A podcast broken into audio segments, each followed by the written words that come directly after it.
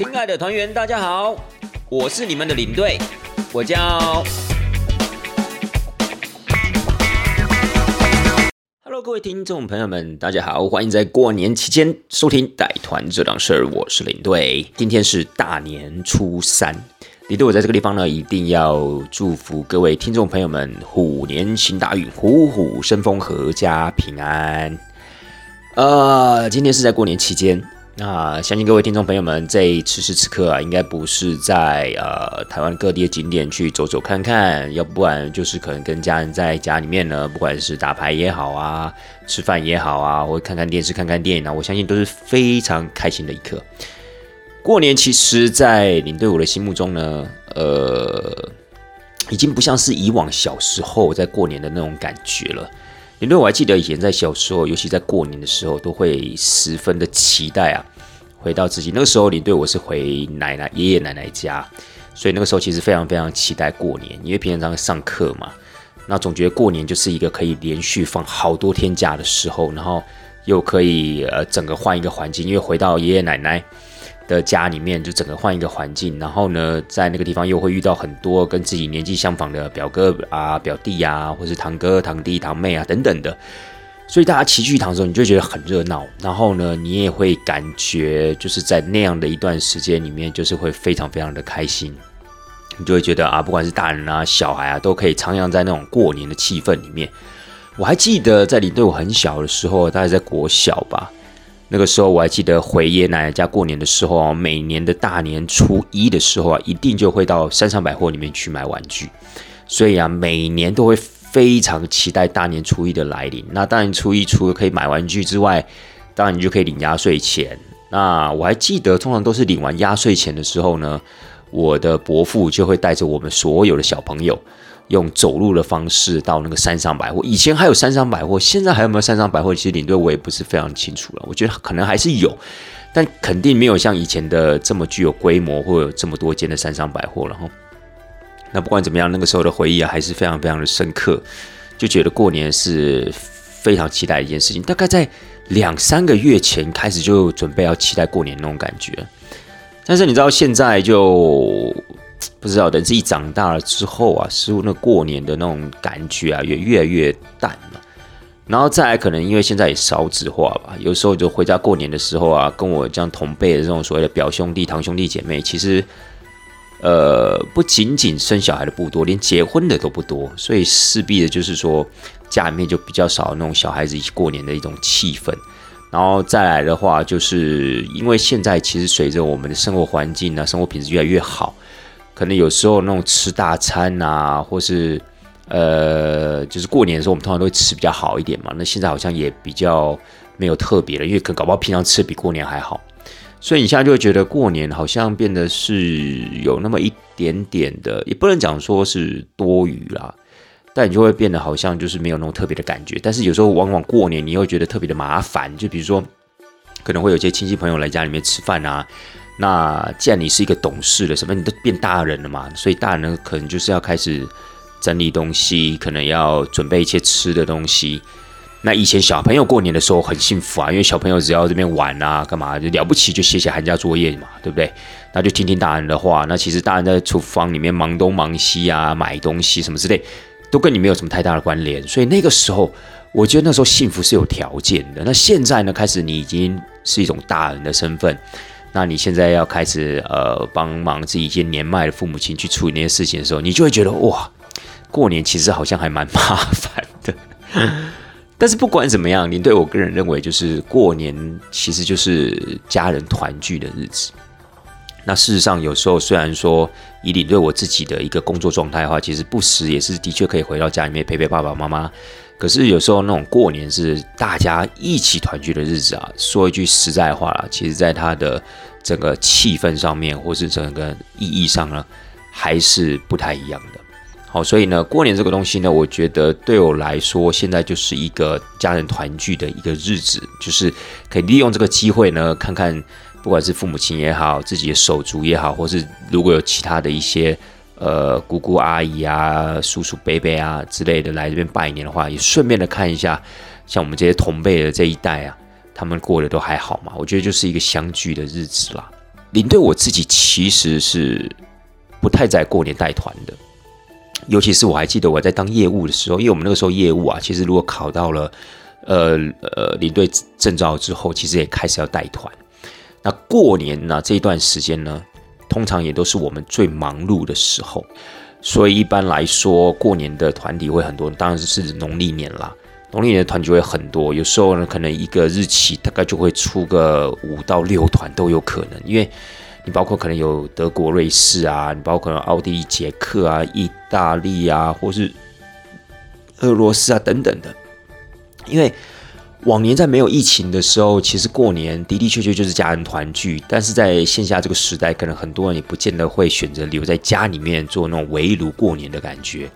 稍微有一点点经济条件的，可能大家就觉得说，哎，那我们就利用过年的时间啊，举家这样一起出国去玩。那有时候看那个年假的时间，如果年假，我记得好像有几年年假特别的短，大概只有五到六天的那种，那可能就是选择一个比较近距离的，比如说日本、韩国啊、东南亚地区啊。总之就是利用这个大家都在的时间点，而且大家都有假期的这样一个时间点，就可以出去走走看看。那如果今天的年假比较长哦，比如八天、九天这样的，那我们就可以怎么样？就可以去到欧洲那种地区去玩。那可能请假天数相对就比较少，然后大家又可以一起的出国，然后到稍微远一点的地方去看看。其实感觉实在是很不错。所以往往这段期间呢，其实对我们来讲都是最忙最忙的时候。我还记得那个时候啊，在当业务的时候，开始也有征兆了，也开始在带团了。这个时候呢。可能有一些前辈们，他们碍于家庭的关系哦，比如说有些前辈家里面有呃年迈的爸爸妈妈，或者有时候有些前辈啊已经组成家庭了，家里面有小孩啊，有老婆啊，甚至有可能需要回娘家等等的。所以一般来说，前辈当然可能在呃某些的情况之下，他们可能就不方便出团。那这个时候呢，公司还是必须要有这么多的领队啊。那公司以站在我们自己公司的立场，我们当然不太希望去用外面的领队，我们当然还是希望用自己人。然后，如果今天自己的领队真的没有办法出团的话，那么就从自己的业务去找诶一些比较合适的，或者说比较有经验的业务下去去去去呃挡一下这样子。所以我还记得那个时候领队我自己拿到证照之后呢，第一年其实公司就希望我在过年的时候啊可以去帮忙带团。但是那个时候我就拒绝了，因为其实我觉得，因为对领队我自己而言，我其实是一个北漂青年啊，就是我家在南部嘛，但是我就是必须要北上去呃工作，那往往大概只有一个月就是回家一次的机会，所以其实跟自己父母见面的机会已经非常非常少了。然后如果在过年期间又因为要带团，因为我们带团也不是带那种短程线，我们一带有可能就是整个假期大概就至少要被卡一半以上的时间。所以呢，那个时候我其实非常非常的抗拒在过年带团这件事情。所以，纵使自己是一个菜鸟身份，而且是一个业务的身份，就是算是在整个公司里面算最基层的一个角色。理论上啦，站在公司的心态，他们会认为说，哇，这样给你一个机会可以出去实习，然后又给你一个机会可以赚钱，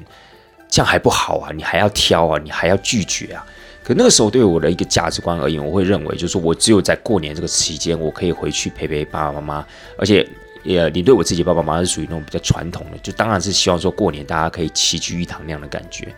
所以那个时候，其实我有跟公司摆明我的立场，就是说我过年啊不带团这样子。虽然说我那时候很菜，虽然说那时候我才是一个小业务而已，但基本上这个原则我其实踩的还蛮死的。那当然，某种程度上面跟公司当然也会有一定程度的一个沟通啦。一开始公司当然是没办法接受，他会认为说：哇，你今天才刚进公司不久，而且还是一个业务，给你有这样子的一个教育呃实习这样一个机会，你还不去？那当然，如果你坚决跟他抗拒的话，他也不能拿你怎么样。但往往在以后的一个派团的一个空间上面，可能在你的部分就会比较。不会这么积极去培养你了，就会认为说可能在配合度上面你就是比较差的那一位。但是我宁可在其他的部分把它弥补回来，也尽量不要就是呃影响到过年可以跟家人一起团聚的机会，因为我觉得那对我来讲是已经是一个很稀有的一个机会。如果今天连过年都不行的话，仔细算一算，我可能今天跟家人见面的机会在一年里面可能不超过五十天，对不对？你看一个月回去一次。了不起两到三天，而且那个时候当业务的时候，还是那种所谓的朝九晚五，工作到礼拜五那样的一个工作形态的话，你想想看，我们这样回去只有三天两啊，就是打算三天好了，十二个月不就三十六天？所以其实真的有时候甚至连一个月、一年呐，一个月见面的时间都不到。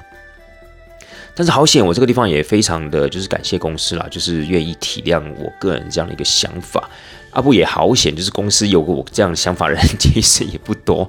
因为我会觉得就是说有一些他们可能本来就居住在北部的，那其实当然他们可能就常常回家，或是甚至他们就住在家里面，所以其实跟家人相处时间是相对的比较长。所以我这边也蛮感谢公司愿意体谅我这样子的一个情况。然后呢，也愿意在之后呢，也是陆陆续续的给我很多团体的一个带团的一个机会，所以这个地方其实还蛮感谢公司的。但是后来在二零一四年转任了专业领队之后，那我在这个部分呢，可能就稍微在想法上面有做一些调整。为什么呢？因为在业务的时候，毕竟你的工作是。非常典型的就是上班族的工作，就是从礼拜一上到礼拜五，周休两天，然后早上可能就是九点开始到下午的六点。所以呢，当然相对你的时间上面是非常死的，不是那么的弹性。但是在二零一四年我转任了专业的带团人员之后，开始我的时间比较弹性了。怎么说呢？就变成说我可能不用再进办公室啦。我的工作的时候就是我在国外带团的时候，所以呃，简单来说，就是当我回到国内的时候，都是属于我自己的时间，所以我就比较好安排，可以回去南部陪我的家人。哦，相对这时间就比较弹性。比如说有时候在淡季的时候，哈，比如说二三月啊、三四月份比较淡季的时候，相对的陪家人时间就比较长。又或是说，呃，我在转任了。专业的带团人员之后，我其实我跟公司说，我团也不要派太多，没有关系。如果今天有哪些前辈想要带，或者哪一些跟我这样同辈的，他们可能呃比较需要一些收入的话，没关系，那就尽量排给他们。那我只要一年，比如说哈，可能控制在十五到二十团之内就可以了。那在这样的一个情况之下，你看换算起来嘛，一年如果是十五到二十团，大概一个月就大概差不多一点五团左右这样的一个情况，就相对的自己的时间很长。那我就可以利用一些空档的期间，就可以回家陪陪爸妈这样子。那也因为如此呢，在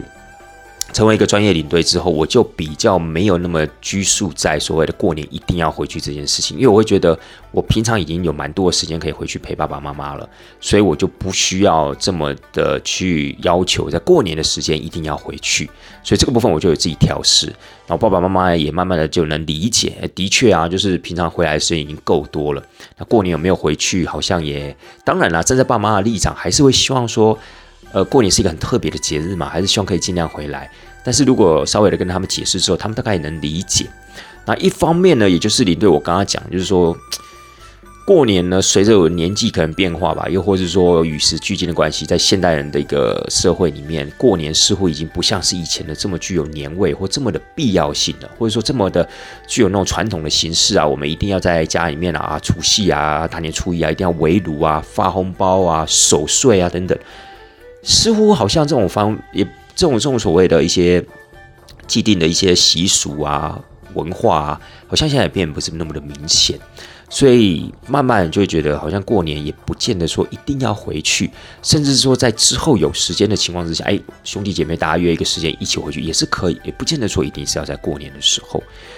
所以呢，我在担任了专业的领队之后呢，我自己就调整这样一个心态，所以开始啊，过年有时候就可以呃配合公司的派团。那当然有时候还是希望就是说可以尽量是在年前啊，然后卡个过年一两天无所谓，或者是在比如说初三初四之后开始再带团也 OK，就是尽量也不要整个年啊都刚好卡的死死的啦，起码稍微回去露个面也也是。也是 OK 的，就是回去那个家里面稍微露个面，我相信你家人肯定也稍微的那种比较可以体谅这样子。那也因为这样的一个情况呢，开始就是有开始在接所谓的过年团。那过年团是真的会比较忙一点，就是说，尤其是那一种呃，比如说可能在大年呃，应该除夕前两天呢出团的那种日期，通常是最热门的，因为。一般来说，愿意出国人，他们可能啊，比如说以领队我之前带呃我带团的公司来讲，我们都是走欧洲线嘛，欧洲线是比较长时间的旅游，所以尽可能能卡整个年假就卡整个年假，少部分呢才会有那种，比如说啊除夕出呃除夕结束啊除夕可能在台湾过，然后大年初一出发，所以一般来讲有几个日期是特别的热门，大概都是除夕前一两天。跟所谓大概就是除夕前一两天到大年初一，这个是最热门、最热门的一个出国的一个时间了。那其他的时间呢，有可能也是会在可能，比如说过年前大概三四天出发，但是最热门的大概就是过年前一两天，或是甚至是过年当天出发的那种，可以卡整个所谓的日期假期，这样是一个最理想的出团时间。所以在那样的一个情况之下呢，当然就是像。这些日期就特别的多团，然后可能有时候一天就像我刚才讲的一样，可能五到八团都有可能，因为不同的地区嘛，那甚至可能比较热门的一些地区的话，甚至还会开到两团之类的，就是可能会有 A、B 团这样的一个情况。那李队，我在这个地方也可以跟大家稍微的分享一下，就是说我们真的在在这种过年，就是在国外过年了哈，不管是在今天是过年前两天出发，又或是刚好除夕那一天，我们刚好就在机场集合。呃，一般来说，就因为出团的时间太特别的，因为刚好是过年的时间，所以可能我相信有些听众朋友们可能也会开始在呃好奇，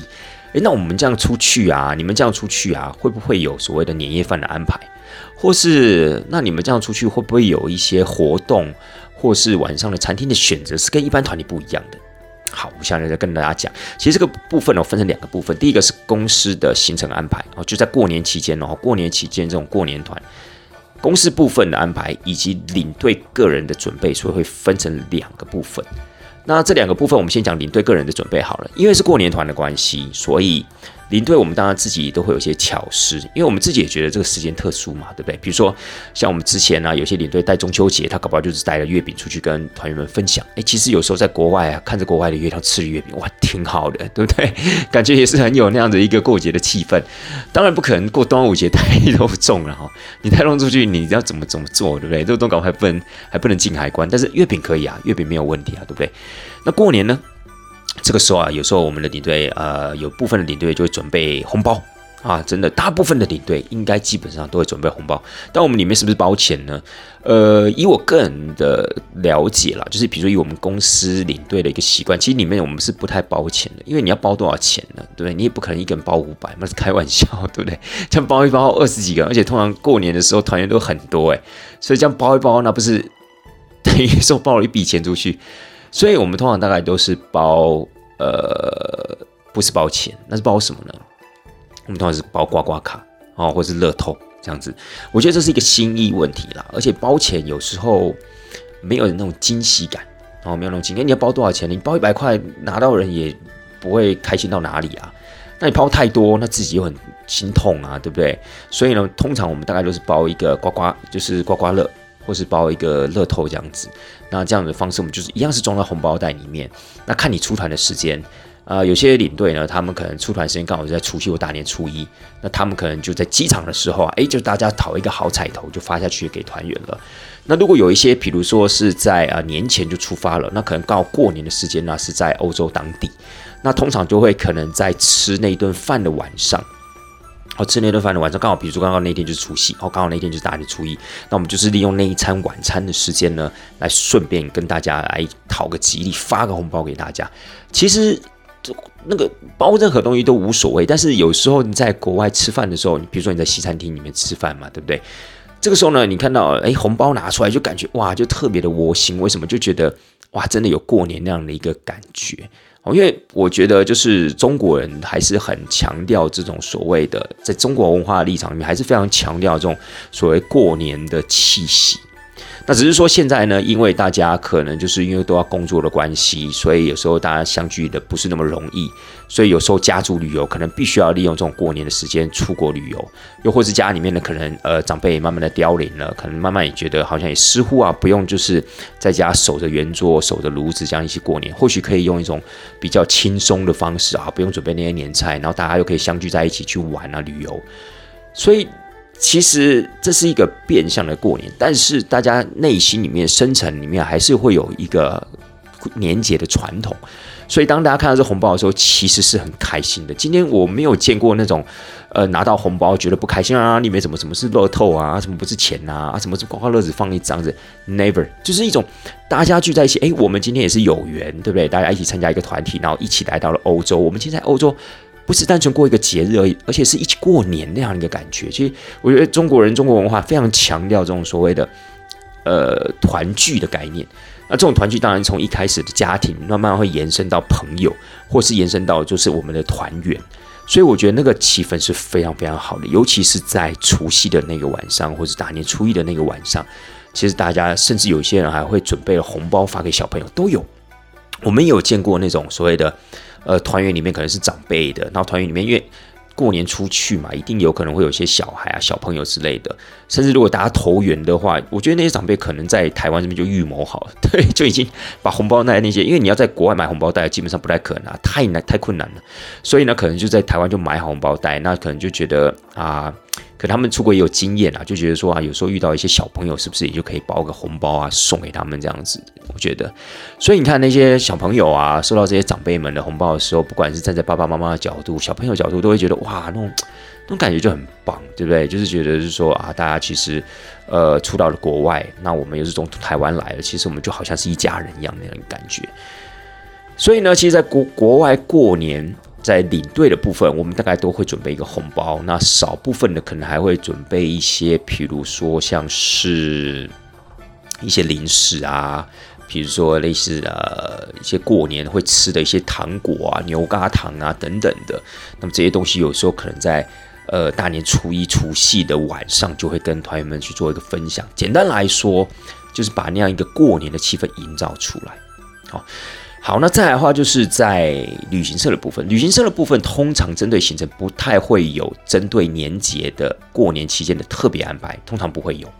那一般来说，顶多就可能是在整个行程中，旅游行程过程中啊，如果刚好有一间中式餐厅的话，好，不管今天中午吃哦，或是晚上吃，只要遇到中式餐厅的话，通常都会交代要加菜，好，或是说特别的准备一些年菜。哦，让整个吃饭的过程中，哎，有一点点类似过年这样一个感觉。站在旅行社的立场啊，我们不会特别就是说啊，去安排一些什么特殊的行程，因为事实上你在欧洲嘛，你要安排什么特殊的行程？难道晚上吃完饭之后就安排个舞龙舞狮 还是什么在大头佛迎财神之类？这当然是不太可能的事情嘛。可是呢，当然站在呃公司的立场，他们可能会觉得，哎，年节的团体是不是在所谓的菜色上面可以做一些巧思？那一般来说，在那种西式餐厅里面不容易。因为西式餐厅里，他们里面的菜肴就是固定，就是那个样子。你不可能说啊，我要改蹄膀，我要改一个红烧黄鱼，什么之类，我要改一个中佛跳墙。西方餐厅不可能配合你，你用的再有年味，基本上你吃的东西还是西方的东西。所以一般来说，我们并不会呃站在公司的立场，他并不会在那种所谓的西式餐厅里面去做一些巧事上的安排，但是。如果今天刚好就是呃，可以在呃行程中，因为我们行程中一般来讲，欧洲行程可能都会安排一到两餐的中式餐厅。那当然还是要看你经过的城市。如果你是经过太乡下的欧洲地，呃，欧洲太乡下的地区的话，可能也没有什么中式料理可以选择。但是如果今天呢，在中间可能可以到一些大城市，那我们就可能会刻意安排一间中式餐厅。大概就是在除夕到初二这段时间，然后刚好到了大城市，我们就安排一餐晚餐了。诶，大家可以有那种过节大家一起坐圆桌的感觉。因为一般来讲，我们吃西式餐厅，大家可能就坐长桌嘛，对不对？要甚至办就是小桌，然后四个人一桌，六个人一桌。可如果今天是到中式餐厅的话，基本上大部分的话，我们就是坐圆桌，因为中式餐厅的菜肴是属于那种所谓的合菜式的，所以圆桌呢，基本上大家在夹菜的时候也比较方便。所以一般来讲，圆桌诶就围炉的感觉了嘛，对不对？所以一般来说呢，我们就会。请中式餐厅，哎，帮我们准备一个，比如说原本可能七菜一汤好了，那我们就变八菜一汤哦，甚至九菜一汤这样子，就把它弄得澎湃一点。然后菜色上面呢，也稍微的可以请，因为大家都是呃中国人嘛，都理解嘛，就不管今天，当然在餐厅的部分，绝大多数都是中国大陆那边的人家，然后，他们可能就是早年的时候就移民到了欧洲，好，就在那个地方啊经营所谓的餐厅，也有很多的香港人。哦，有可能所谓的一些广东人，等等等都有。那台湾人真的比较少，台湾大部分早期到欧洲，可能还是以做生意为主，比较少去经营这种餐厅。但是不管怎么样，大家都是属于在华人圈子里面，我们大家都彼此了解啊。OK，对，当然，当然，当然，过年嘛，本来就应该准备多一点。所以，当我们提出这样的要求的时候，餐厅可能他们也就自然而然就觉得啊，应该应该。那看怎么样安排，也尽可能的大家集思广益。不管是呃，我们今天是台湾人，他们是广东人，或者我们今天台湾人，他们是香港人。都无所谓，反正大家就是都知道，在华人圈子里面过年就是挺重要的一件事情的，就是把它弄到好就是了。所以我还记得，我有一次在奥杰吧。对对对对，我在维也纳吃饭的时候，那个餐厅啊，有一间叫做亚洲餐厅的，我们刚好就是，但是我忘记那个日期是几号了，是初一呢，还是除夕呢，还是大年初二什么？真的我也忘记了。但是一样，大概是过年期间，所以我们就在那边用餐。我还记得，哇，那天吃的特别的澎湃。我们有一个蹄膀，红烧蹄膀，红烧蹄膀这种东西，一般来说是不太可能出现在中式料理的餐厅里面，因为那个太难搞，那个太复杂了。中式餐厅最主要就是，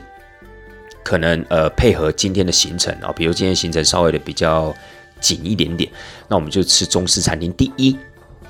我们在时间的运用上面可能比较充裕哦，因为中式的合菜吃的比较快，夯不啷当大概四十分钟、四十五分钟我们就可以解决一餐了。但有时候我们在吃西式料理的话，有时候一吃啊可能要至少一个小时，甚至要到一个半小时的时间。那二来的话，有时候我们在中式餐厅吃饭，其实最主要也是要调整一下团员的胃口，因为。毕竟我们不是那种西方文化，我们没有办法吃那么多马铃薯，我们没有办法吃那么多的，比如说那种肉类啊，然后没有青菜啊，然后也没有没有那种清汤那样的一个感觉，所以势必必须要用一两餐的这种中式餐厅啊，来调整一下团员的胃口，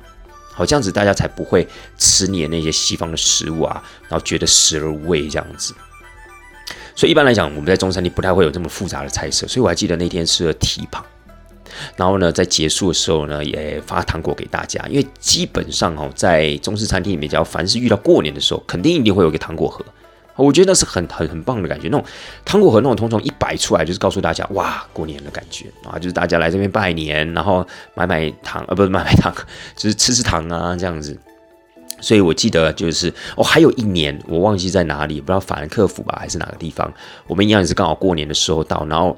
老板呢就用了一个火锅。哦，就除了一基友的菜肴之后，就弄火锅。但这个火锅是非常简单的火锅啦，不是让你放肉片，但是你可以放一些青菜啊、菇类啊进去，就是让大家有一种什么，有一种围炉的感觉。好，所以其实我会觉得，就是说站在旅行社的一个立场的话，可能就是刚好呢，有那种所谓的中式餐厅，可能在提前跟他们交代一下，诶，刚好我们要过年的时候来，来的时候可能是初二啊，还是初三啊，初一啊等等的，甚至还有些啊会特意的安排啊，在除夕的当晚。好，我们就可以在这个地方，呃，用餐。所以，是不是呢？可以帮我们稍微的安排一下。然后，当然，餐厅这时候也会提出他们的想法。那我们将集思广益的情况之下，通常都会搞出一餐不错的这种所谓的团年菜啊，不，你叫什么？团圆菜？对，团圆菜，其实就还蛮棒的感觉。好，所以这个大概是过年的时候啊，我们不管是领队的部分，不管是公司的部分，我们在国外可能会试着想要。呃，提供给团员们的一些小惊喜啊！当然，我们一定不会提前这样。我们不可能在业务在卖团的时候就跟各位讲说：“各位，你们来参加啊，我们公司的团体啊，我们就是会发红包给你们哦，是跟其他的年结团啊是非常不一样。”不会啊，这种东西啊，尤其是红包这种东西，一定是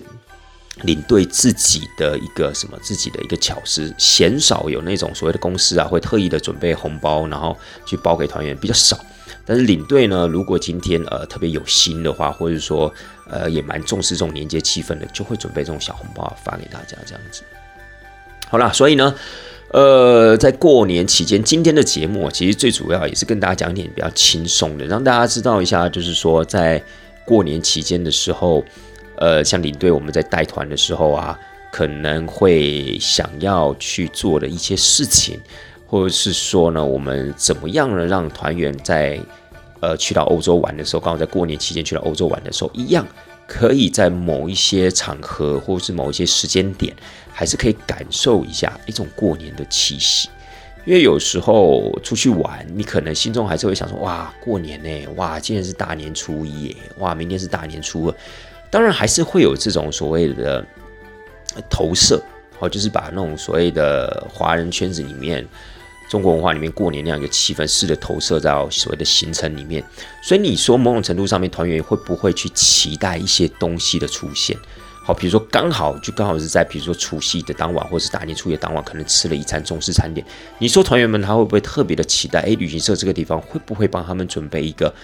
小惊喜？好，不管在菜色的安排上面，然后不管是在所谓的呃吃饭的过程中啊，当然不能期待说有舞龙舞狮啦，对不对？可是当然还是会有一些小小的一个期待，就好像是回到了我们小时候，我们要准备过去爷爷奶奶家、外公外婆家过年的时候，你还是会有一些小期待，哎，什么时候要发红包啊？或者说啊，今年的过年不知道爷爷奶奶、阿公阿妈他会不会传什么菜色出来？所以我觉得呢，这个这个我觉得是一样啦，就是不管是小时候或是长大，我相信还是会有一份对过年的一个期待。好了，那事实上呢，在呃疫情来了之后，其实领队呢，我们也已经就是一两年呐都没有出国带团了。那么也意味着呢，其实这两年以领队我自己的一个例子来说的话，其实二零二一年跟今年的二零二二年的农农历年呢，我基本上都在家里面过。你说有没有习惯不习惯的问题？其实我个人觉得还好。然后我个人觉得还好，因为其实，呃，我之前本来就是公司，其实就从业务的时候，因为我基本上都待的是同一间公司。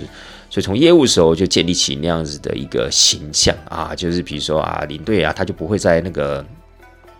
过年的时候带团了。所以啊，尽可能的，要么就打擦边球，好，比如说可能在年前很早很早出去，甚至有年前一个礼拜前就出去了。因为有时候我们去欧洲一玩就十十二天嘛，对不对？所以有时候可能是在年节前一个礼拜就出去，然后打个擦边球啊，可能卡一个除夕初一，然后让领队呢可以初二呢再回去过年，就让我啦可以初二之后就可以回家过年。